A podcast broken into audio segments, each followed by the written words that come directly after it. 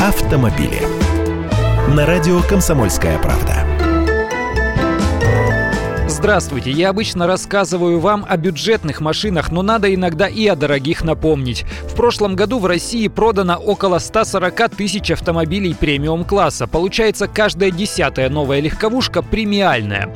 Но вот фокус. Все три призовых места в этой гонке за содержимым кошельков наших небедных сограждан занял Lexus. Это не реклама, а голая статистика. На первом месте кроссовер RX. Почти 8 тысяч таких машин за год продано. Видимо, очень удачный показатель оказалась новая агрессивная модель, стоит такая от 2 миллионов 873 тысяч рублей.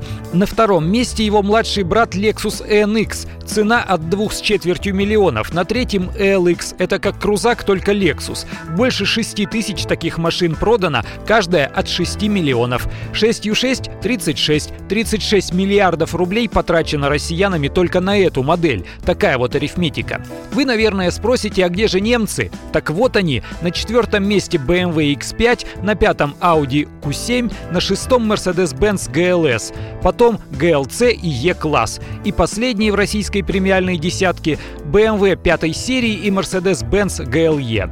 Как видите, из 10 моделей лишь две легковые, остальные кроссоверы и внедорожники. Причем четыре из них самые большие среди своих сородичей. В этом смысле наши с вами богатые соотечественники очень похожи на арабских шейхов. Я Андрей Гречаник, автоэксперт «Комсомольской правды». С удовольствием общаюсь с вами в программе «Дави на газ» ежедневно по будням в 8 утра по московскому времени.